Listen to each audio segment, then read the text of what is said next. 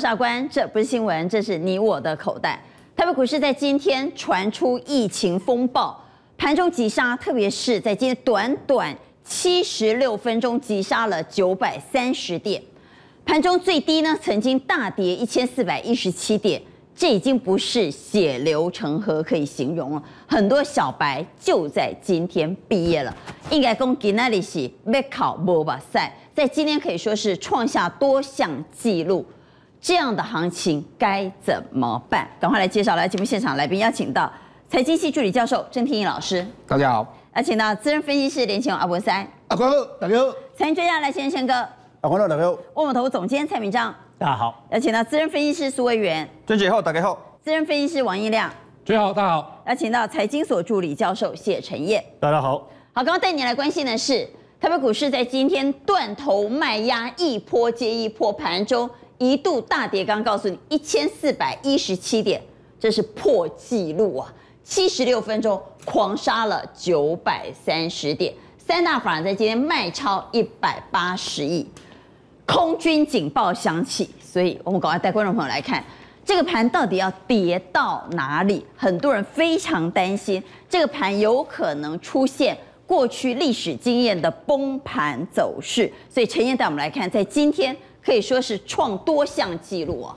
太可怕了哈！今天我觉得这个盘哦，你看我我整个一副就是穿球鞋。娟姐，你有没有觉得很奇怪？你昨天走路不是一拐一拐的吗？对，然后我今天穿球鞋，准备就是要跑路。昨天我听来宾说。看谁跑得快，这一波你才能逃得掉。但是我发现这一波非常的惨惨哦。为什么？早上盘看起来还好，可是到盘中最多的时候跌了一千四百一十七点啊！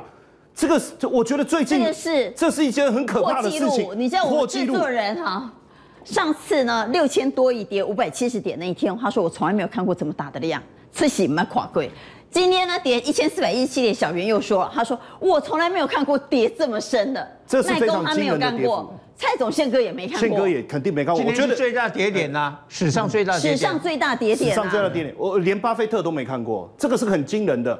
最后虽然说跌了四点一，但是我觉得很吓人，因为恐慌指数一度狂飙六十五趴，昨天是三十五趴，很可怕，飙到六十五趴。然后呢，大家疯狂的要避险，怎么办？买台湾五十反一。这是目前看起来最好的避险方式，一百零一点七万张，狂涨四点三一。我今天在搜寻啊，有什么涨的，有什么涨的，我一直在找。昨天还有黄袍加身，我今天找半天发现只有反的在涨，只剩反的在涨，只有绿的没有红的。好，而且台积电一度狂跌百分之八，护国神山突然之间地动山摇，怎么办？哦，那现在本来小白都很嚣张，我给各位看一下。大家的招式很多，打得非常厉害，小白输了，现在然后呢，通通毕业了，跟毕业季一样。那问题在哪里？就是发生了什么事？我我给各位看一下哈。今天我想一开盘，大家都一定在问说，山变小了，群山小了，到底是发生什么事？群山小了，就是这些大的股票通通大跌，也就是说，我们现在看不到任何一座山在保护台股。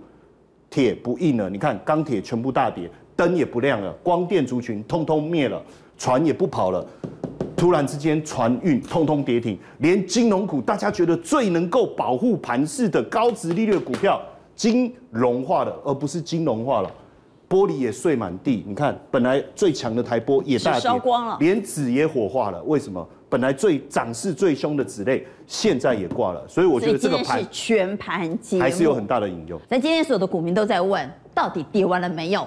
这是股灾吗？我们先来看一下在今天盘中走势。刚刚晨彦也谈到，在今天可以说是破了多项记录，特别是在今天吓坏投资人，是盘中跌点一度创下史上最大跌点，跌了一千四百一十七点，但最低达到一五一六五。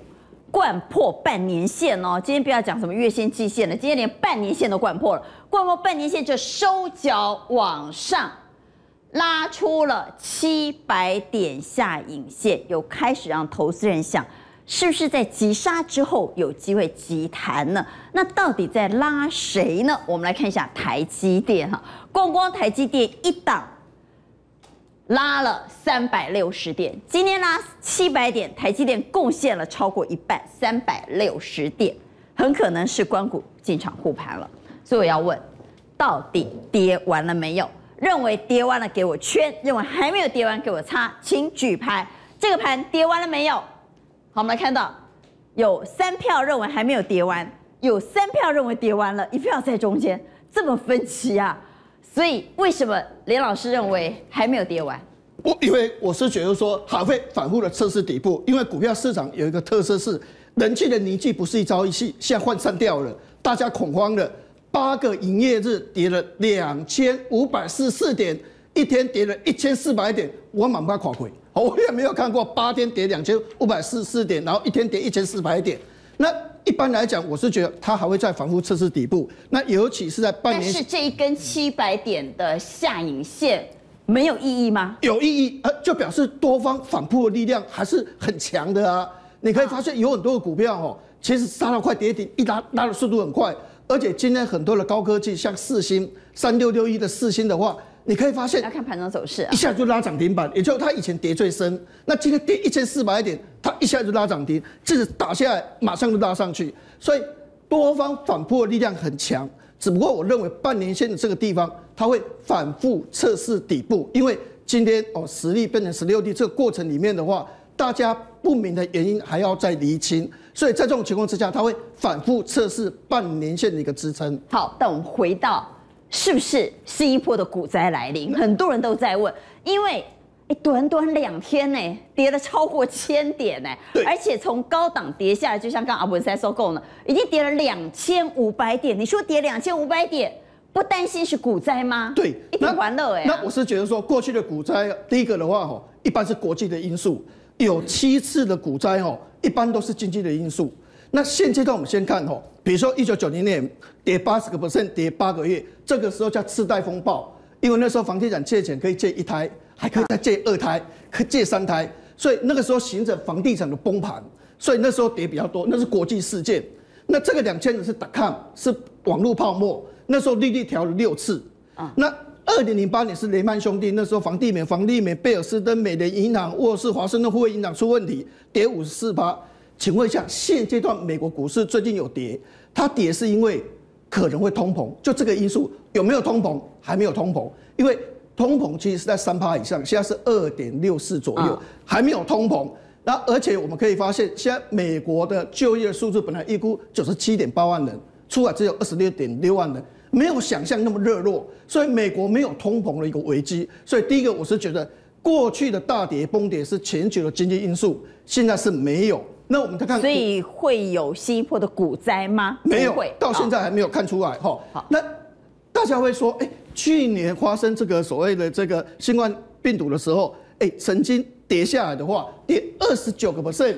那虽然现在跌是跌十五个 percent，但重点来的，之前是跌三个月哦，现在是跌八个营业日哦，这表示怎样？是三个月才跌二十九个 percent，现在八天就跌十五个 percent，表示就说实际上。跌幅虽然你感觉上好像没有那么多，但是它天数很多，其实它跌的是很快的哦。我想这是第一个因素。之前这段时间大陆发生问题之后的话，美国节节高升，当时完全没有疫苗。现在疫苗的话，有阿斯特捷利康、有莫德纳、有辉瑞药厂的疫苗，随时可以打疫苗。所以现在环境不一样，而且去年第一季的 G GDP 很差，只有一点五四。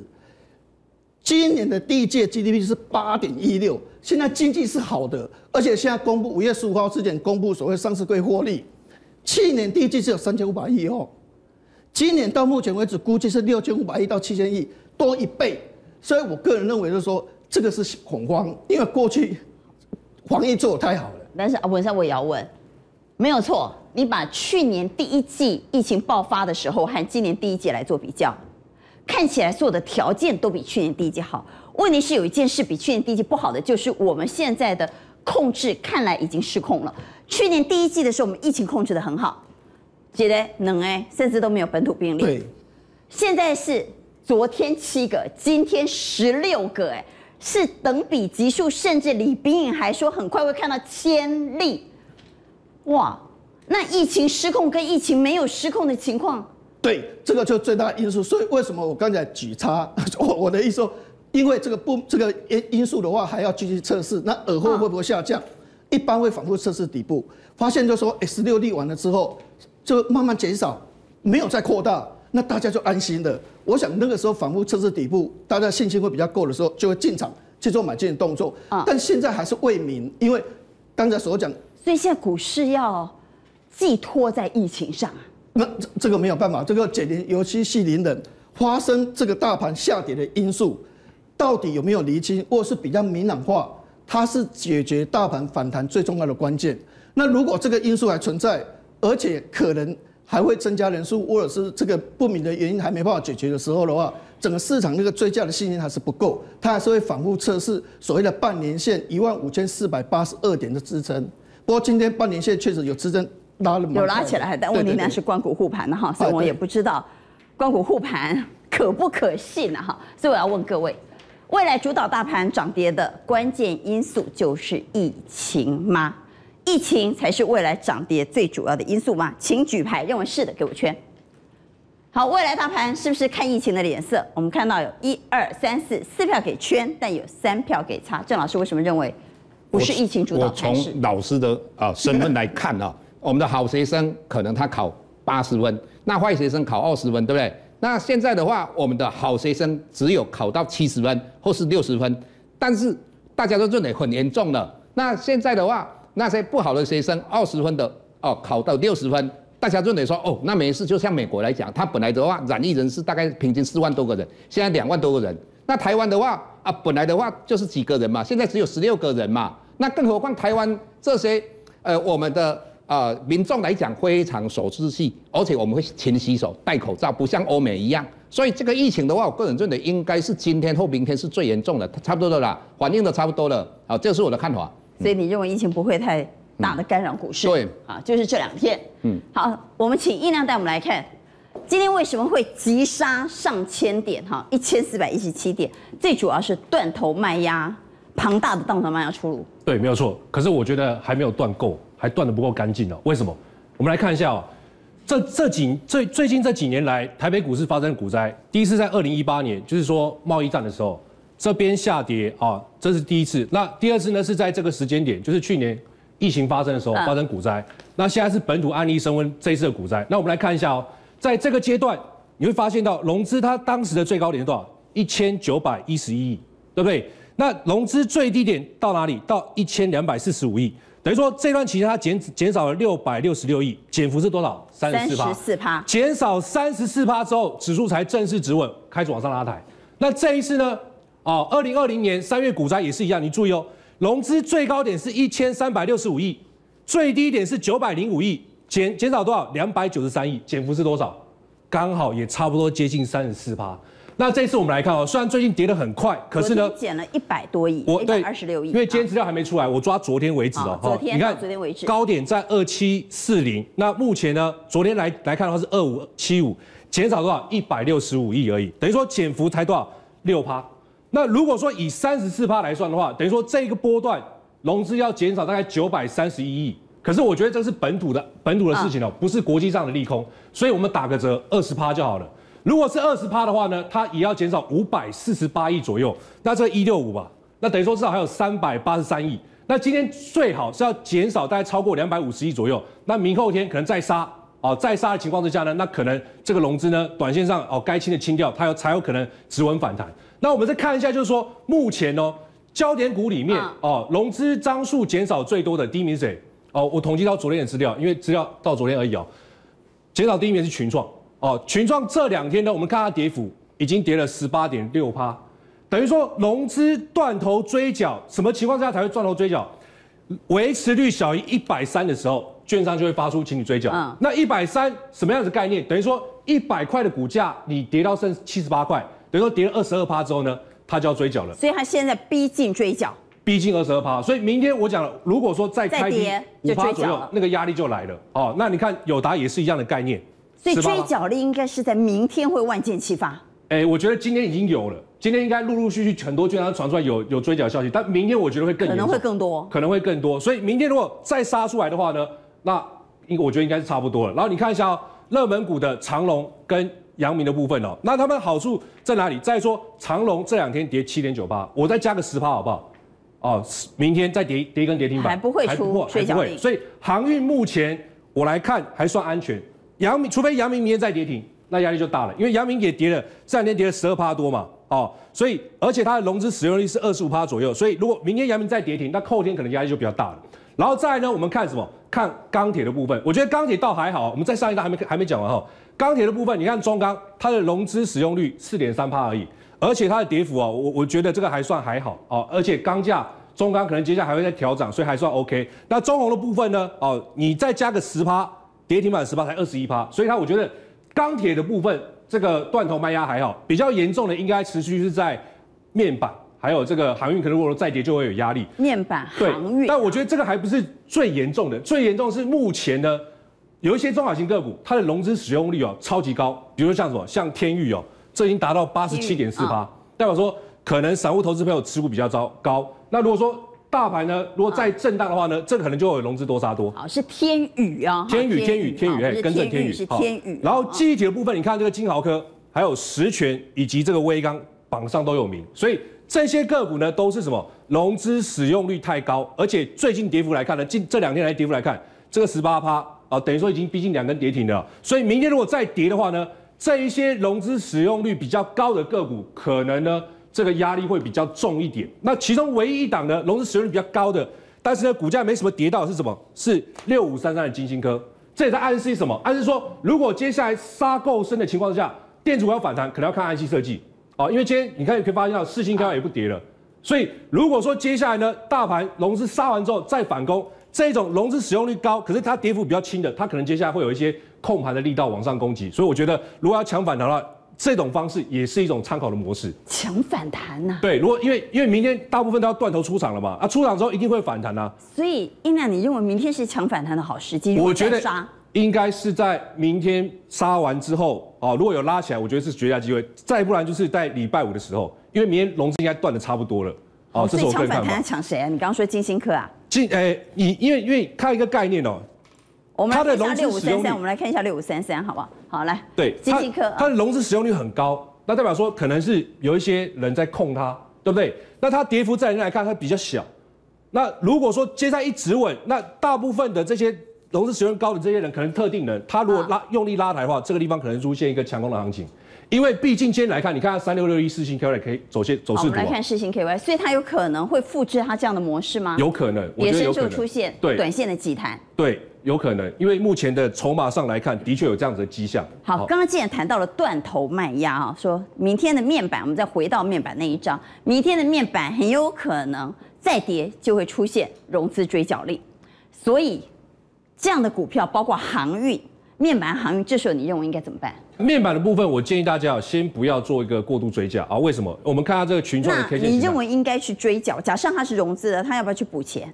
我觉得不要补了哦，啊、不要补了。因为什么？你我们看下这个群创的 K 线形态，下面跌就被断了呀。对，你放下这个投信的买卖超，因为其实这一波法人操作里面最好的应该是看投信。好，你看喽，投信前面买很多，但最近呢一路砍，他还没砍完哦，他现在持有的面板张数还是很多。所以我觉得他还有还有机会继再继续砍，所以我觉得不要去冒这个风险，反而是什么？你看，所以现在不要做面板小的动作，对，先不要做，先不要去做一个接吃摸底的动作。但是你看它中钢的部分，二零零二哦一样哦，但是你会发现到，哎，投信呢今天杀那么杀那么重，它还是继续买。我觉得钢铁股还有机会，如果真的要要做一个强短动作的话。钢铁应该会优于面板，那航运呢？航运的部分要去补钱呢？航运因为现在这个投信哦，有开始慢慢在调节，我觉得还要再观察一下。因为今天航运的部分有没有？它也开始卖了。那如果说明天再开低，它再卖的话，看起来没有补缴的压力。对，我觉得没有补了，因为目前格局上来看呢，还算是一个多头的一个形态。只是融资水位比较高。对，那融资这两天一定会有人先出场嘛？那出场之后，搞不好还会还会有人进来买。那我觉得那个时间你再来抢就好了。哦，多再多看一天。那你不担心补跌吗？你不担心航运会跟着补跌？我觉得台湾的疫情哦，它不会去影响国际的这个航运的报价，哦，所以航运的价格，我觉得不会因为台湾的影响，所以拉回过程里面，我觉得航运还是可以找买点。好，所以我要问，一定很多人做融资，担心明天面临融资追缴令，该补缴还是不该补缴，形成了心中极大的挣扎。所以我想问各位。如果明天接到融资追缴令，不管是电子股还是传产股，显然已经跌深了。到底该不该去补缴，还是哪些股票该补缴，哪些股票不该补缴？请举牌，认为该补缴的给我圈，认为不要去补缴的就认赔了，给我擦。我们来看到有三票认为不要去补缴，但有四票认为该去补缴。来，宪哥，我想你也经历过大风大浪哈。对，我是赞成补缴了，因为这种事情是突发事件。嗯。咱讲第一届会惊，第二届心肝会痛，第三届甲你拼。啊，所以才超第二届啊！啊，你即马吼，你若讲你的股是好股，啊，你有法度补缴，比如讲你去，说用保单借钱呐、啊，吼、嗯，啊，无你就甲朋友借，无人敢借你啊啦！你甲朋友朋友若知影你股票套牢吼，我来讲，电都唔敢借你，所以你千千万唔好讲你股票倒啦，你爱讲恁恁妈妈破病无钱，真借无钱哦，啊，你用保单去借，啊，先补缴，但是反弹先爱走哦。你唔通就讲补缴料就不爱走哦。所以，比如说像面板、像航运这些比较好的公司，对，你这无问题，基本面无问题。但是航运应该不会有追缴令。对的，面板有，因为你压过机啦。面板有可能。对，你压过机，啊，你另外你若有现股，用现股去补缴就好啊。好了，陈彦，基本上哦，呃，如果是好股票要长线持有，融资买入，我觉得就是一个错误的行为了。那你你知道我一个在保险公司上班的好朋友啊。他给我一个很机密的一个讯息资料啊，过去一般用保单直借，一天他们会跑报表啊，才两张嘛，嗯，就是这样子很正常嘛。结果股市大跌，突然报表印出来，啪啪啪啪啪一直印啊，他纸不够啊，在塞纸啊，印了十张哎。今天啊，这什么意思？代表大家不死心，继续要借钱去补那个坑啊？那不该补吗？为什么要补？就你就把它断了。是你这个四根清净，五蕴皆空。后面我们再好好想一想要做什么。好的股票本来就不应该融资嘛，你融资跟他拼做什么呢？我觉得要想一下啦。好，我们来听第一金投顾陈一光董事长在这个时候给投资人什么样的建议，同时也来听听国安基金秘书长阮清华到底对于护盘他有什么样更具体的说法。今天恐慌已经出现了，所以接下来的明天跟后天的整个交易日，我觉得应该会出现反弹。那反弹之后就看量，假设没有再爆量的话，我觉得这个行情就有机会在这个地方打出一个底之后，再回到一个多方式。电子在这地方已经先行修正，应该会慢慢的上来。我是希望就是说，投资人都也要看一下我们的基本面，其实都是非常好。不是真的达到这个完全失去的这种状况的话，也不排除召开国安基金的临时委员会。好，我们刚刚听到陈一光说，只要量不失控，就会反弹。所以，威元，今天量算失控了吗？怎么样的量叫做不失控？这是第一个。第二个呢？我们的国安基金执行秘书长说，随时开会等着进场，但这会不会沦为口水护盘？呃，针对刚刚娟娟姐这两个问题啊，其实我先这样子讲，其实现阶段的量，我觉得接下来的行情啊，就是七千亿、八千亿，多会不会甚至夸张一点到一兆？我觉得有可能啊。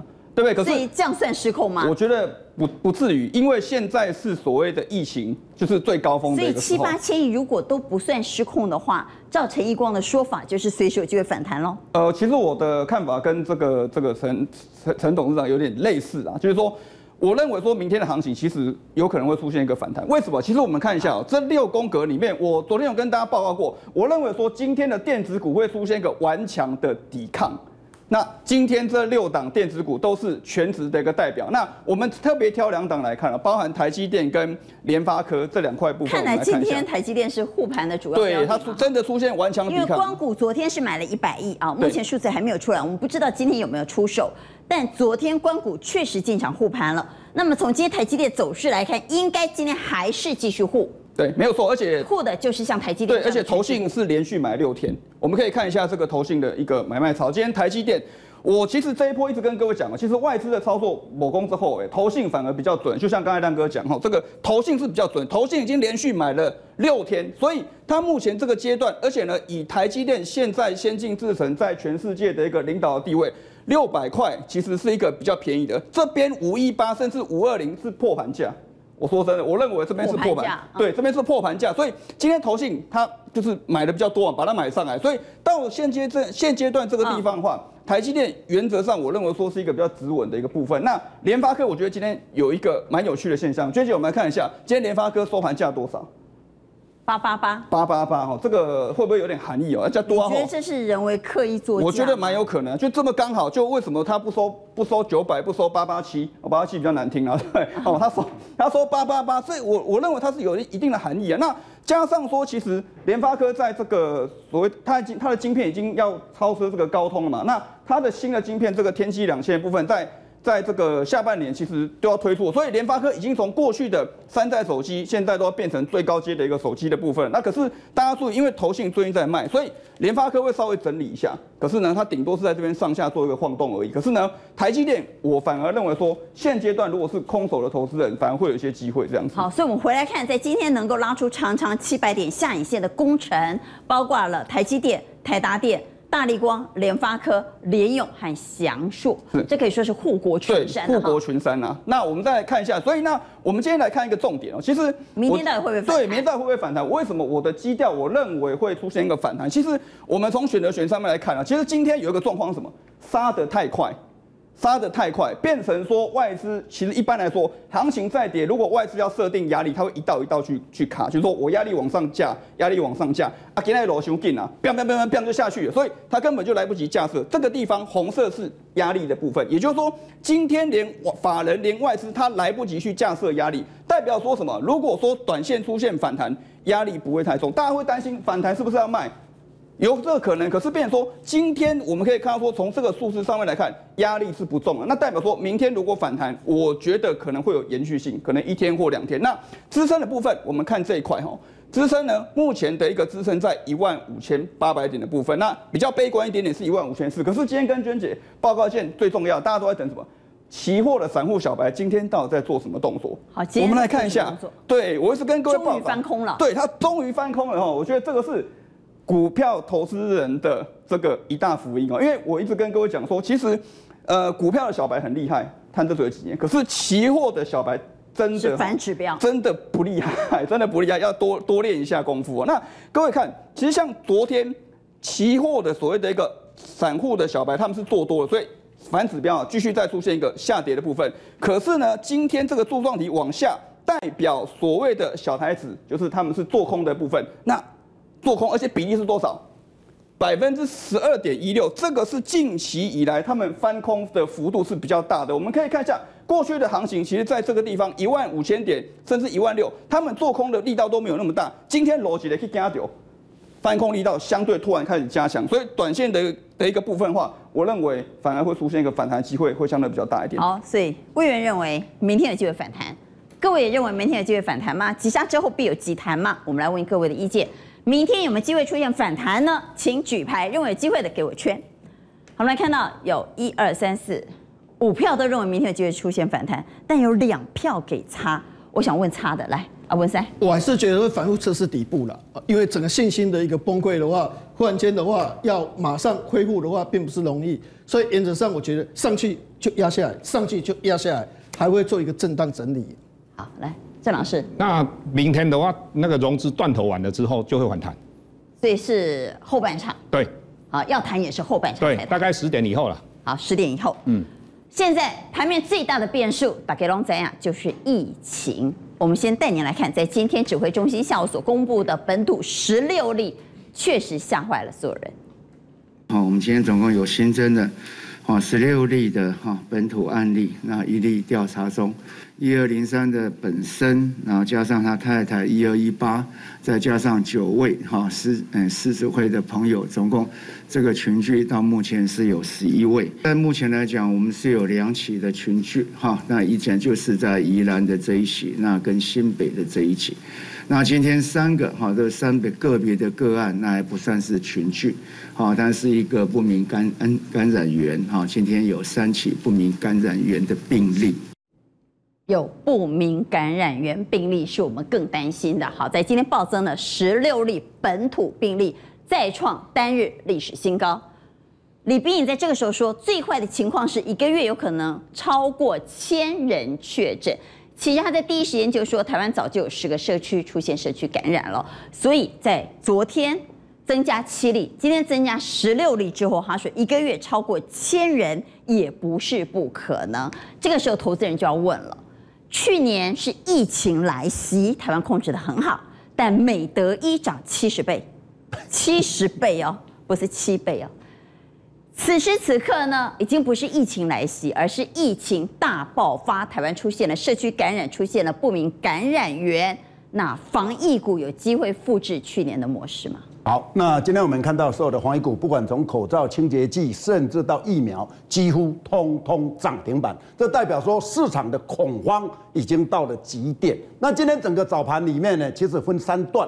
第一段就听说本土的案例增加十例，第二阶段就听说阿中的立法院，他说已经符合第三级警戒，第三级警戒就拢别当出去啊。他们 加崩都没当加崩啊，就对了。防疫警到来后来说已经又增加了两个新的，因为本来是罗东增加嘛，五股的一个前会长、狮子会前会长那边的增加，大概袂惊，因为你已经涨那两条线。听说基隆我增加一个，听说万华又增加两个，所以传言很多。不是，这已经是符合社区感染。那时候又有很多人会生会有的接到很多赖，现在赖很方便，什么综合的某某医院里面也有，什么也有，然后记者去问他也不回答，也不否认，然后只说一切都听从指挥中心。你如何的如是？吼，两一个位本来就七百几点，反弹五百几点，降到一千四百十八点，迄阵真正是我讲血流成河啊！好佳哉出来护盘了，先有台积电。所以今仔日的复盘，所以拄啊阿关你问讲到底明仔安怎？我讲明仔赶快的复盘，但是也是爱好股。你若是讲歹股，迄个本益比三十八、五十八，即个又起来也是爱选啦，未使无走。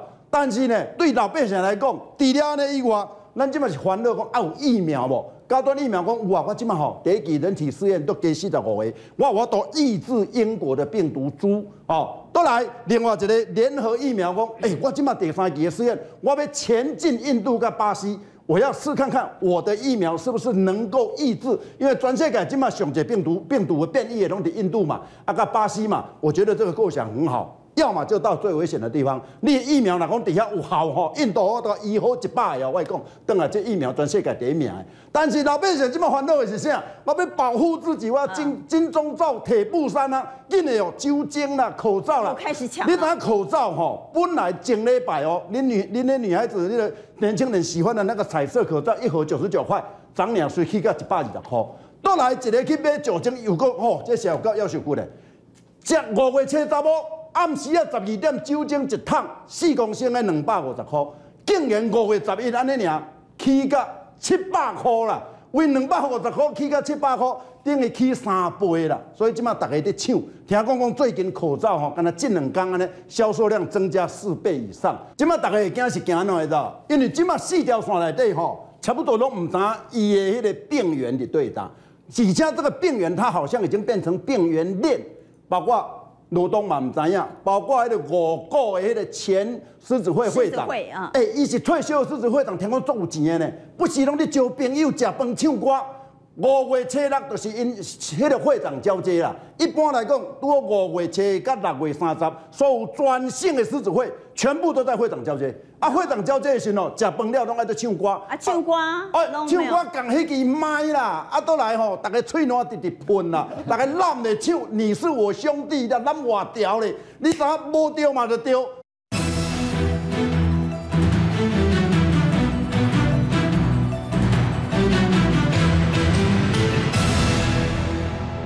所以讲，即马大家吼，你惊是惊咧，放假迄嘛毋知是对，家人迄欧巴桑嘛毋捌得出国，所以讲即马你惊咧。但是即马大家心肝，你问讲，啊，到底即个即个代志会闹个遮尔那大，谁是凶手？诺富特啊，是啊，听讲是立委就是凶手啦。啊，事实上政府就是凶手，而且连政府呢，好像都管不住立委啊，立委自己都不戴口罩。口罩请戴上好吗？好，主席有请主委。口罩请戴上。有请副主委。林岱华委员，口罩请戴上好吗？请遵守防疫规矩好吗？那我是不是停止这样的咨询？请遵守防疫规矩。权益时间还还在吗？如果权益时间还在，我就继续让权益时间进行。口罩请戴上可以吗？对，因为那个现在刚才陈玉珍陈立伟在的时候，为什么不讲？大家都戴着口罩啊。你要继续执行执执呃权益问题，我继续没关系。你主席你要执行这个权益问题吗？主席，如果大家都可以这样不戴现场秩序好吗？这个防疫要怎么做呢？遵守规范很难吗？这个事情有需要吵那么久吗？就把口罩戴起来就是了吗？对呀、啊，但是你立委诸公，你在议会殿堂，你这样的话就变成一个不好的示范。除了这个以外。民进党的不分区范云在四月一号，他帮华航讲话，他说他直接行文给那个呃阿中那边，他说哈，交通部已经要决心有新的议案出来了，你对机师的五加九能不能改成三加十一？而且四月十一号，我希望你研议出来。所以诺富特风暴就是范云发了这个文所造成的后遗症啊，没有错，就。没有这个文的话，阿丁不会从五加九变成三加十一，就是是那个机师呢，本来是五天要强制的一个强制的防疫，住在防疫旅馆，现在变成三天。另外，华航本身也是第二个凶手。你明明那个诺富特，你明明这防疫旅馆，你为什么给他混居？好，我们回到疫情影响盘势，我们来看最近的经验哈。最近其实疫情确实影响到。大盘大跌的那一天都跟疫情有关，包括五月四号那一天，本土增加八例，盘中最多曾经暴跌五百七十四点。昨天呢，本土增加七例，最多跌到七百七十四点。今天盘中是传十例而已哦，观众朋友十例哦，所有的人都有收到 line 嘛？对，传来传去，就跌了一千四百一十七点。问题是今天是十六例呀、啊。对啊，所以有一都能无三不行的。愈一届愈落愈深，大家愈惊，因为社区感染，现在已经达到社区感染了。所以阿关你讲，本来十例呢，就要变十六例，那六例明天要不要再还？对，我不知道明天会不会再反应。对了，因为今天还好，今天有七百三十八点的下影线，所以明仔吼有一个弹性，有一个压缩比的。但是咱今麦来看一下防疫概念股，防疫概念股今麦大家吼哦，我来讲，那做口罩，咱讲用恒大的，恒大股你赚几十三块四啦。啊，啥喏，即马继续安尼，你个看伊个迄个 K 线图，咱来看恒大的 K 线图，有伊面顶一直噜噜噜噜噜噜噜噜，啥喏？因为伊的业绩衰退。啊，即马吼口罩吼，大家一定都囤啊。恁恁兜可能人三个月，你即马会惊你会囤六个月，上无加买一杯，搞不好恁兜囤九个月，大家直直囤。所以这个地方它会有一个死猫跳。所以前几天我在讲，这有死猫跳，对不对？对。再来我们看复制去年的经验吗？会。呃，要看要看疫情，如果真的控制不住的话。都达到真的第三级的一个管制的话，真的会哦，还会再来哦。因为人今嘛好，哎，还会再飙一波。对，因为政府说我们现在口罩有三亿嘛，政府储存有三亿，三亿除以两千三百万才多少？才十天而已，也不瓦接呢。好，所以恒大可以留意，我们再把图缩小啊。恒大呢，曾经狂飙到什么程度呢？再缩小一点，或者我们用好从十五块四对飙到。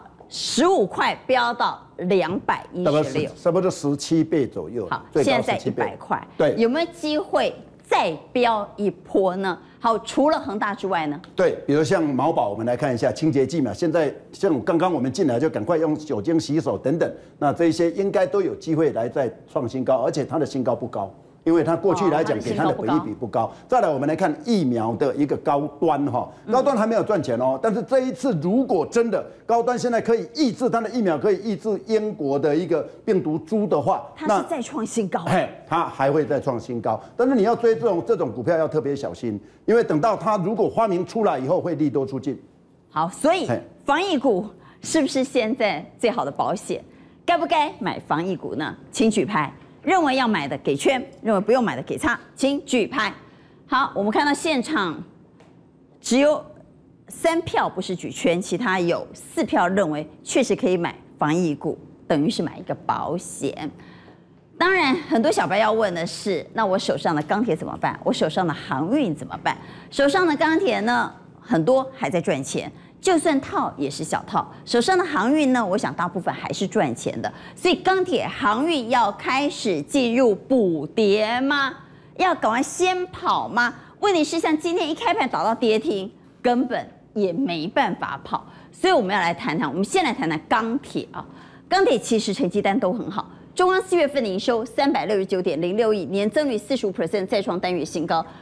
中鸿钢铁四月份的 EPS 零点四，前四个月每股赚了一块五毛八，而行安来的高手，像丰兴、像新光钢，他们大买钢铁股，大买中钢，大买东钢，有没有卖？也没有卖，因为他们有卖的话会申报转让，没看到申报转让，这么多利多仍然挡不住疫情的风险吗？对，这个当然大盘的一个跌势的拖累啦啊。不过我最重要的应该这个波段钢铁涨幅太大，修正啊。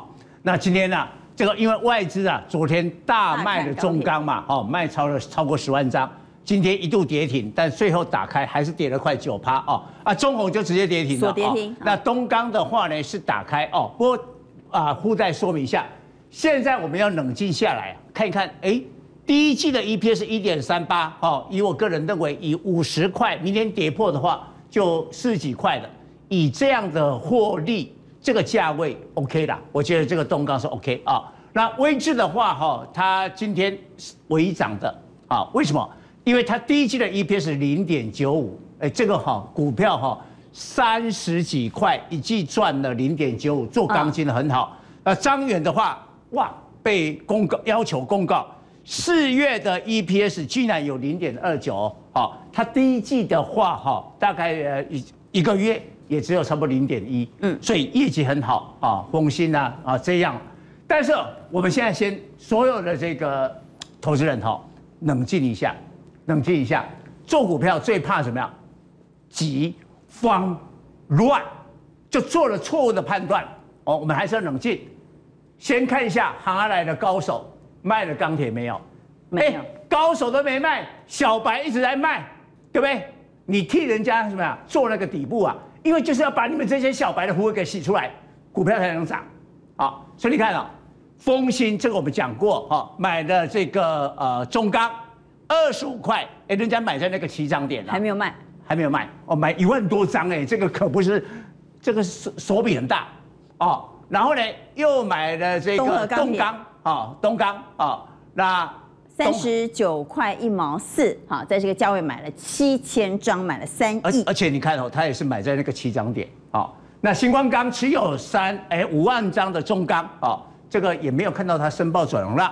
大成钢的话呢，二零一八年呢花了一百亿啊，买了美国锂业的孙公司啊，显然都长期的可以看好啊。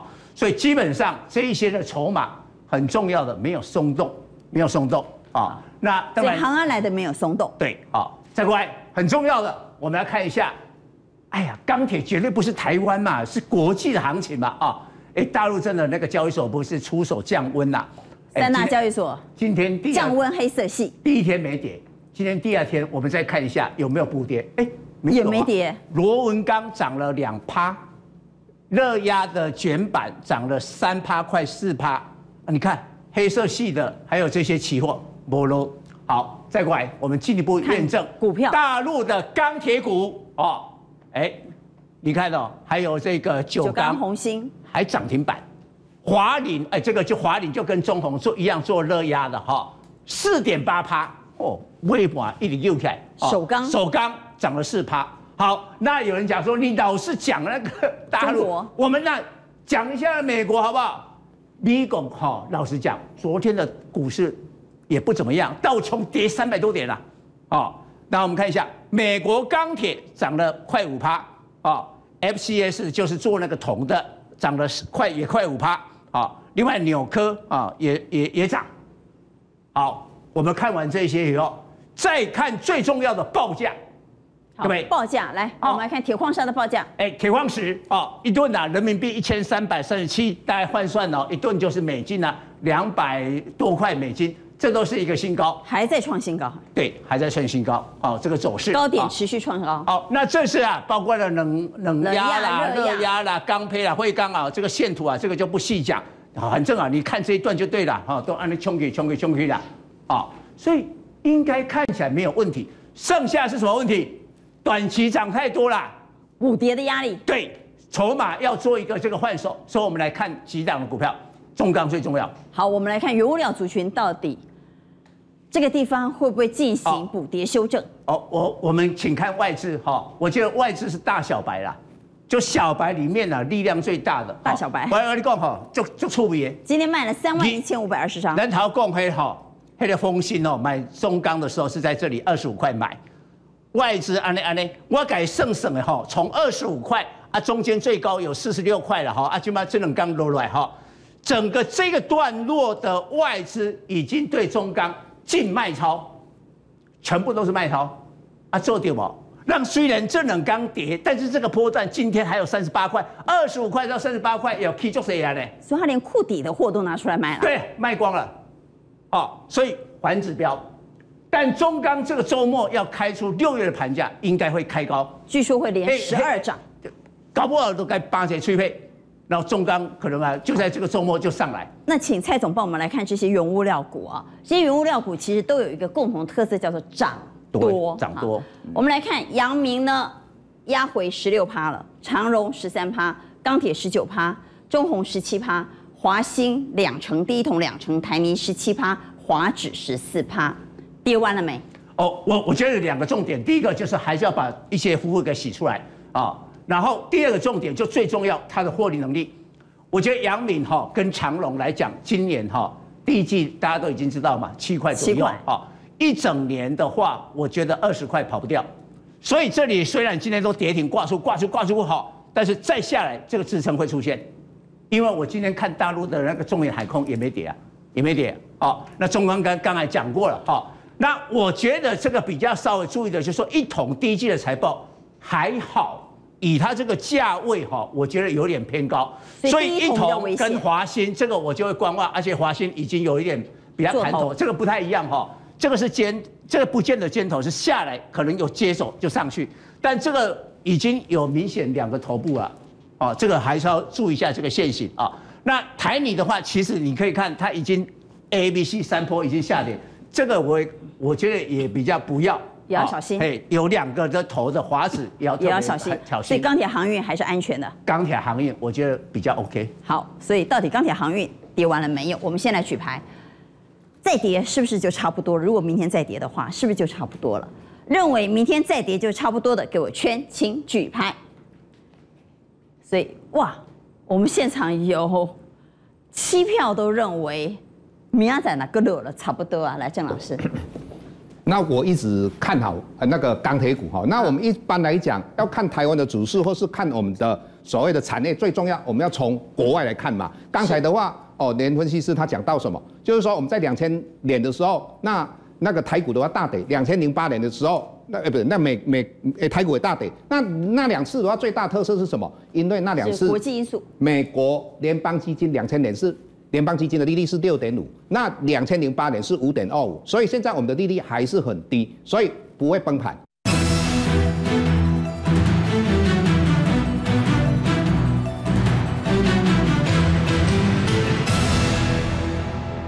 所以我个人认为，如果你现在放空的人要注意，你去买台湾五十环一的人也要注意，你要知道台股的话。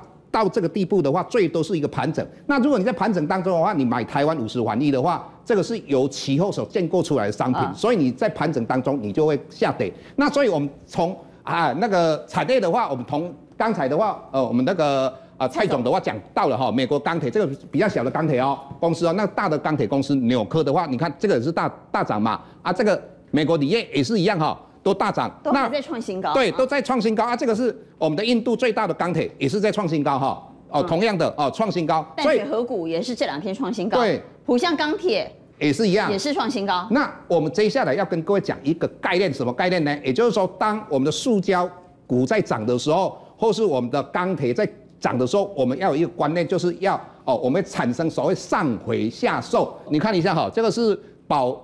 宝钢的一个报价，刚才那个蔡总已经讲得非常清楚了，所以你看一下，你要知道哈，中钢它是上游，那上游的话，人家涨价的时候它赚的最多，那等上游赚的最多之后，各位你要知道，中鸿跟济亨的话，它是中下游，它要转嫁给消费者或自己自己吸收的话，它成本会提高，所以在这种状况之下的话，我认为对中钢是值得你们去好好长报的。